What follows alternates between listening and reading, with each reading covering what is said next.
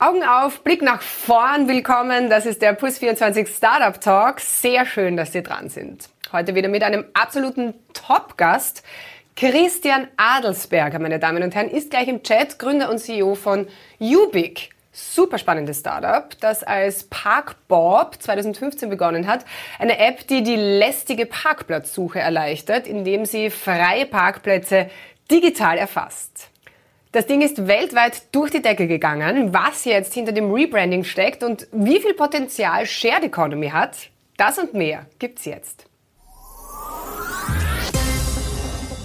So, da und damit begrüße ich sehr, sehr herzlich den Christian Adelsberger, CEO und Geschäftsführer von Ubik. Hallo. Hallo Isa. Hallo Christian. Er freut mich auch. Christian, was für eine Erfolgsstory. Wir haben ja schon mal mit zusammen geplaudert, damals noch über eure App Parkbob, die mir quasi anzeigt, wo es einen freien Parkplatz gibt und mir auch sagt, was der kostet und wie lange der verfügbar ist und so weiter.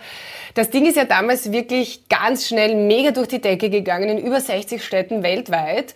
Ihr habt da super Kooperationen mit BMW zum Beispiel gehabt, mit dem Navi-Hersteller TomTom und so weiter, alles pipi fein.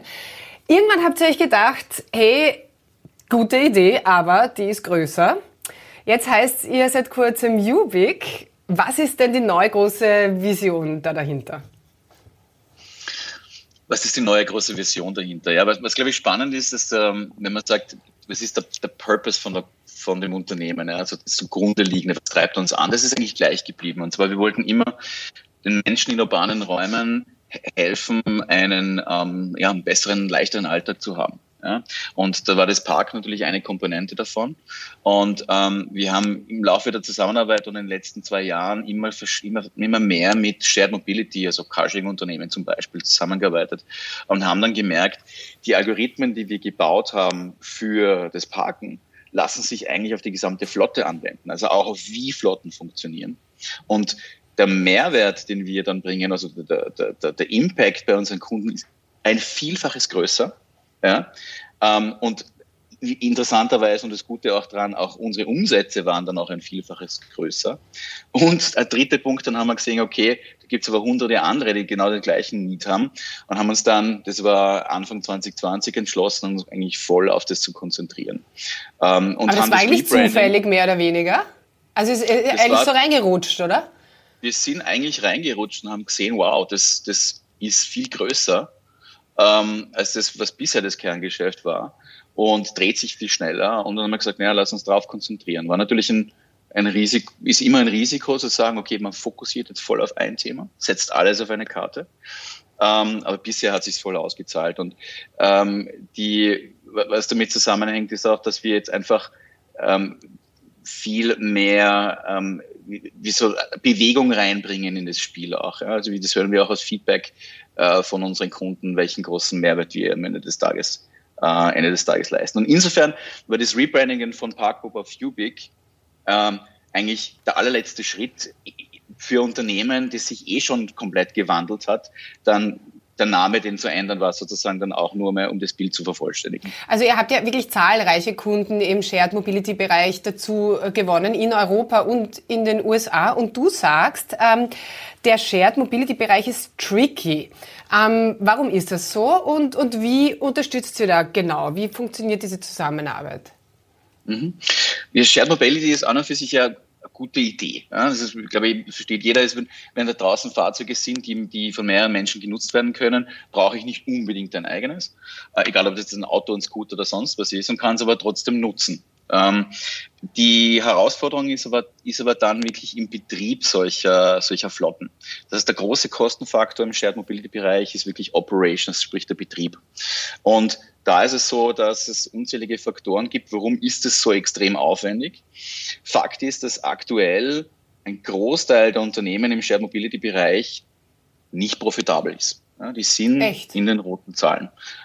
Eben aufgrund, weil Operations so aufwendig, teuer, mühsam ist. Und wir haben begonnen, datenbasiert eben viel auf Basis von Algorithmen, automatische Steuerung von Operations-Tätigkeiten, Betriebstätigkeiten durchzuführen.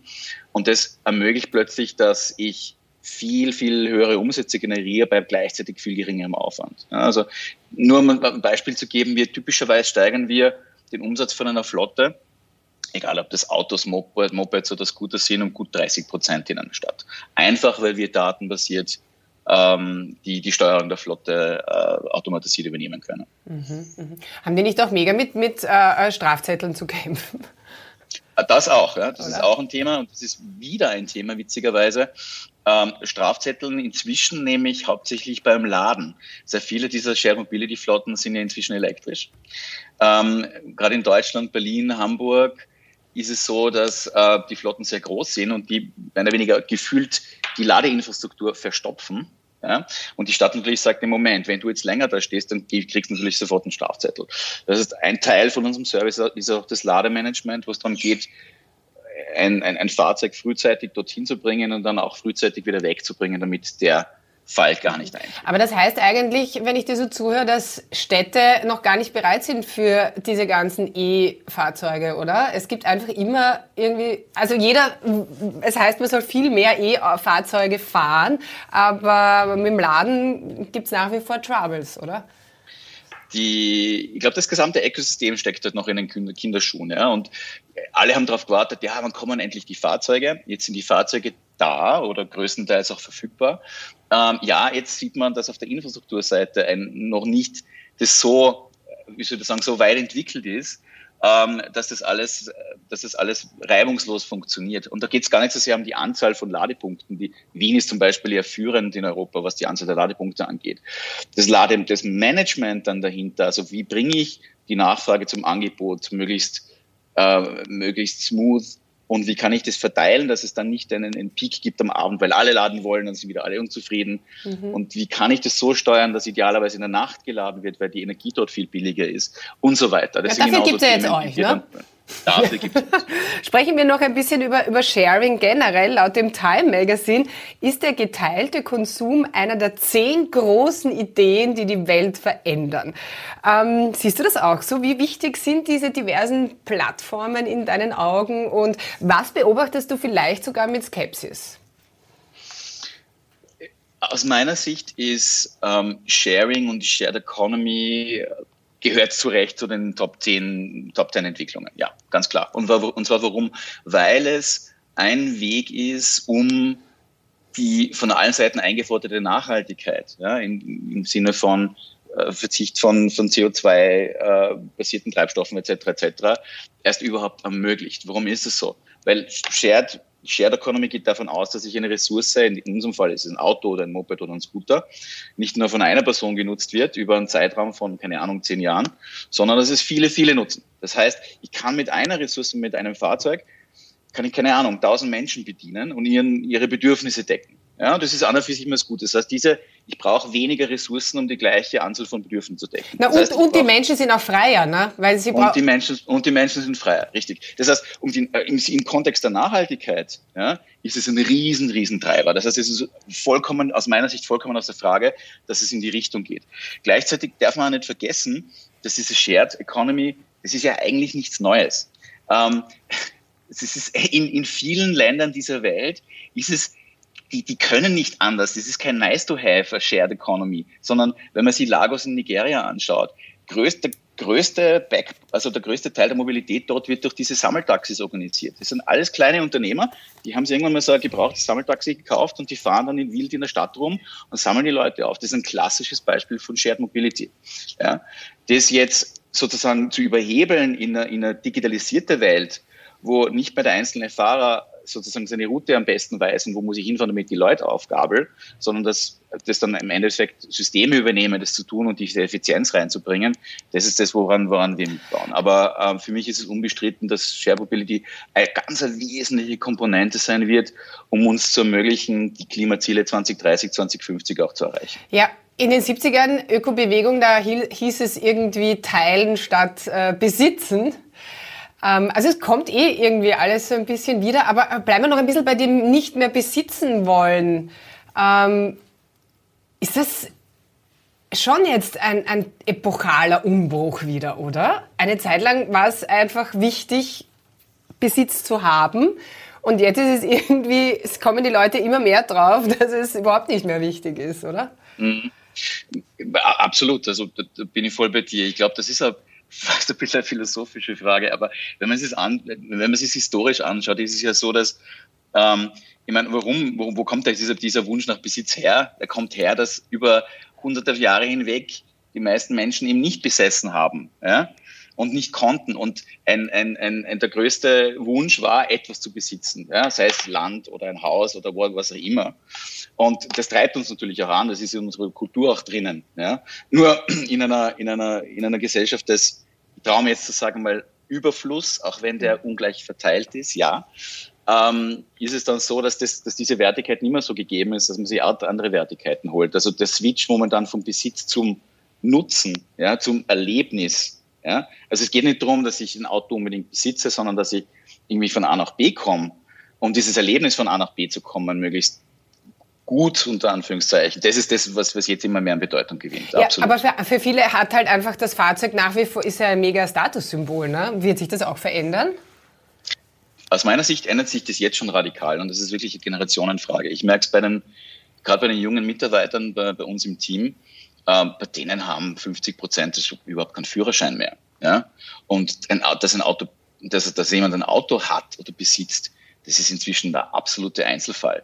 Und nicht, weil es die Leute nicht, wie soll ich sagen, also vor, ich traue mich zu sagen, vor 20 Jahren wären es mehr gewesen, nicht weil sie es unbedingt brauchen, mhm. sondern weil es einfach dazugehört hat, ja, weil es cool war, weil es ein Stück Freiheit war, mhm. ähm, das damals sozusagen ähm, ja, vorherrschend war. Und das, das, ändert sich, das ändert sich jetzt schon radikal aus meiner Sicht. Mhm.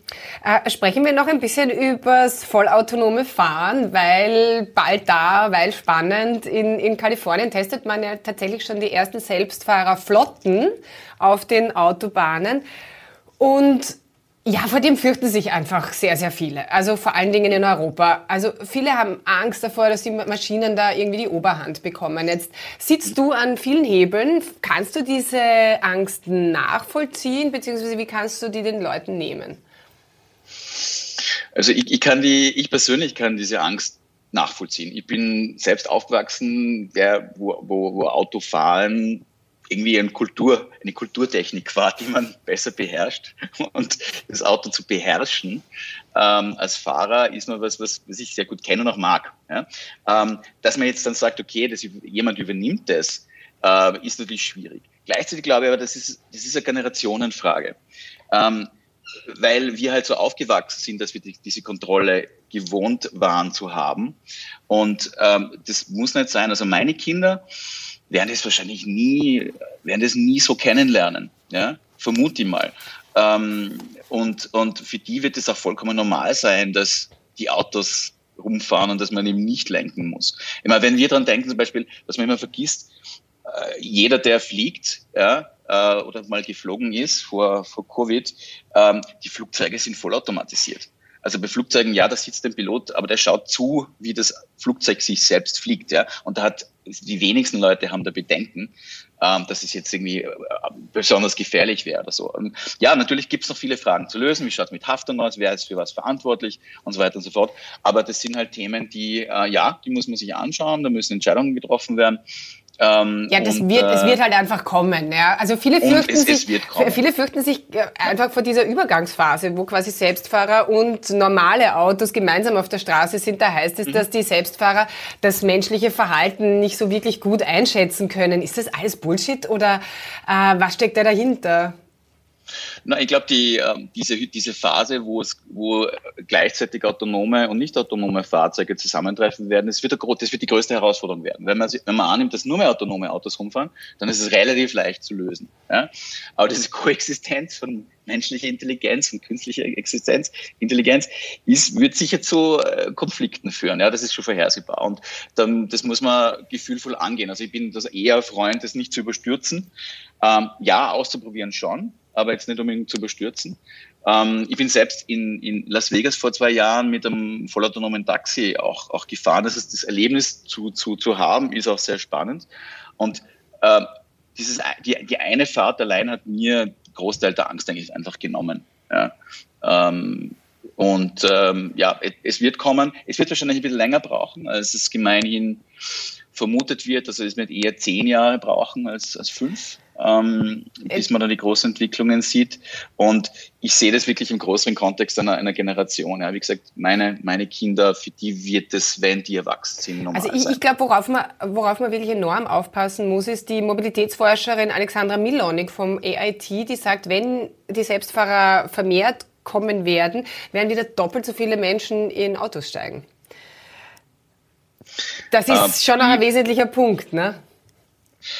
Die Gefahr besteht äh, die Gefahr besteht natürlich schon. Ja, wenn man jetzt sagt, ähm, man hat ja, man hat das ja auch im Kontext von Uber gesehen. Ja, also Uber war plötzlich ähm, ein, ein Fortbewegungsmittel, das teil, teilweise in manchen Städten den öffentlichen Verkehr ein bisschen ersetzt hat, weil es war unglaublich günstig und es war angenehmer, von A nach B zu kommen, ja, in meinem eigenen Taxi sozusagen. Mhm. Ähm, das das hat es gegeben, diese Entwicklung. Das wird sie aber bis zu einem gewissen Grad auch selbst regeln, weil Individualverkehr wird teurer und teurer werden. Das ist, ist, ist, vollkommen unbenommen. Also wenn man sich anschaut, Städte wie Paris, Städte wie Madrid verbannen ja den Individualverkehr aus dem innerstädtischen Bereich. Das wird in Wien irgendwann auch kommen, in irgendeiner Form. Ähm, das heißt, Individualverkehr wird teuer werden. Das heißt, das muss dann schon eine bewusste Entscheidung sein, äh, sein, das zu tun, wenn ich das will. Ja? Und ich glaube, dass andere alternative äh, Mobilitätsformen aber wahnsinnig an Attraktivität gewinnen. Ja? Also diese, ich habe es vorher gesagt, es ist einfach angenehm vielleicht mit dem Uber zu fahren für manche. Ähm, es wird aber dann auch angenehm sein, mit dem, mit dem, Fahrrad von A zu B zu kommen. Also ich genieße zum Beispiel teilweise gewisse Strecken in der Stadt, nicht alle, gewisse Strecken in der Stadt genieße ich mit dem Fahrrad zu fahren. Ja. Das sagt sie ähm, nämlich auch, äh, das, das sagt äh, die Alexandra Milonik hakt da genau ein und sagt, es geht darum, den Leuten es einfach, dass sie es fein haben am Fahrrad, dass sie es einfach leibend finden. Ja, dann steigt niemand ja. in einen Selbstfahrer. Ja. ja. das ist und nicht unbedingt das am ideologischen, es ist gut für die Gesellschaft, dass ich jetzt Fahrrad fahre. So ist es. Sondern es muss wirklich fein sein, es muss angenehm sein, es muss sicher sein. Ja, ja? ja, ja wenn ich das Gefühl habe, ja, natürlich, Dann, dann werden die meisten Leute das auch, auch, auch machen. Ja? Aber klar, die nächsten 10, 20 Jahre ist es noch eine Koexistenz von sehr vielen Verbrennungsautos, Leute, die pendeln müssen, ja? wobei das natürlich jetzt durch Covid und Homeoffice auch gechallenged wird, dieses Müssen. Ähm, also da ist unglaublich viel Bewegung. Also gerade der Mobilitätsmarkt durch Covid bedingt ist ist ganz stark in Bewegung und dreht sich viel, viel schneller. Und wir sehen viele Entwicklungen, die wir eigentlich erst später gesehen hätten, die, dass sie jetzt stattfinden. Ja. Ähm, genau. Christian, vielen Dank. Wir könnten ewig plaudern. Ähm, ja, Mobilität ist im Wandel, also wir werden auch sicher wieder mitsammen ähm, zu tun haben. Ich freue mich sehr, dass das mit Ubik so gut funktioniert. Ich wünsche dir alles Gute und ich freue mich, das Ganze weiterhin beobachten zu dürfen. Dankeschön. Christian. War angenehmes Gespräch.